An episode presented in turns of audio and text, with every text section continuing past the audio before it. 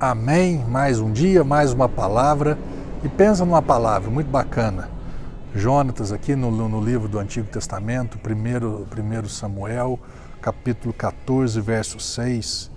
Jonatas, filho de Saul, que era o rei de Israel naquela época, ordena ao seu escudeiro: Vamos, avançaremos até o lugar onde estão aqueles incircuncisos, ou seja, aqueles que não têm aliança com Deus. Nós temos aliança com Deus aqueles incircuncisos não. Talvez o Senhor o faça alguma coisa por nós.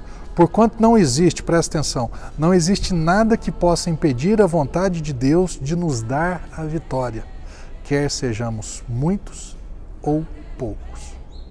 Às vezes, quando a gente olha para a nossa vida, a gente olha, uh, eu queria conquistar isso, queria possuir isso. Nossa, mas isso é impossível, isso é difícil, isso não tem jeito, porque eu não consigo, porque eu não tenho nada, porque eu não tenho ninguém. Jonatas aqui está falando para o escudeiro dele: vamos lá, vamos, vamos avançando. Se a vontade de Deus nos dar a vitória, nada vai impedir Deus de nos dar a vitória. Se somos muitos ou poucos, isso não importa.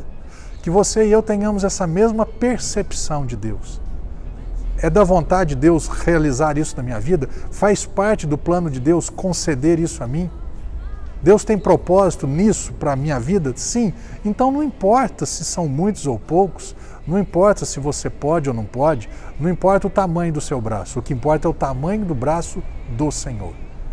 Nada poderá impedir o agir de Deus. Agindo Deus, quem impedirá? Pensa nisso e tenha essa vida, uma vida transformada, uma vida abençoada, firmada no Senhor, na palavra de Deus. Amém?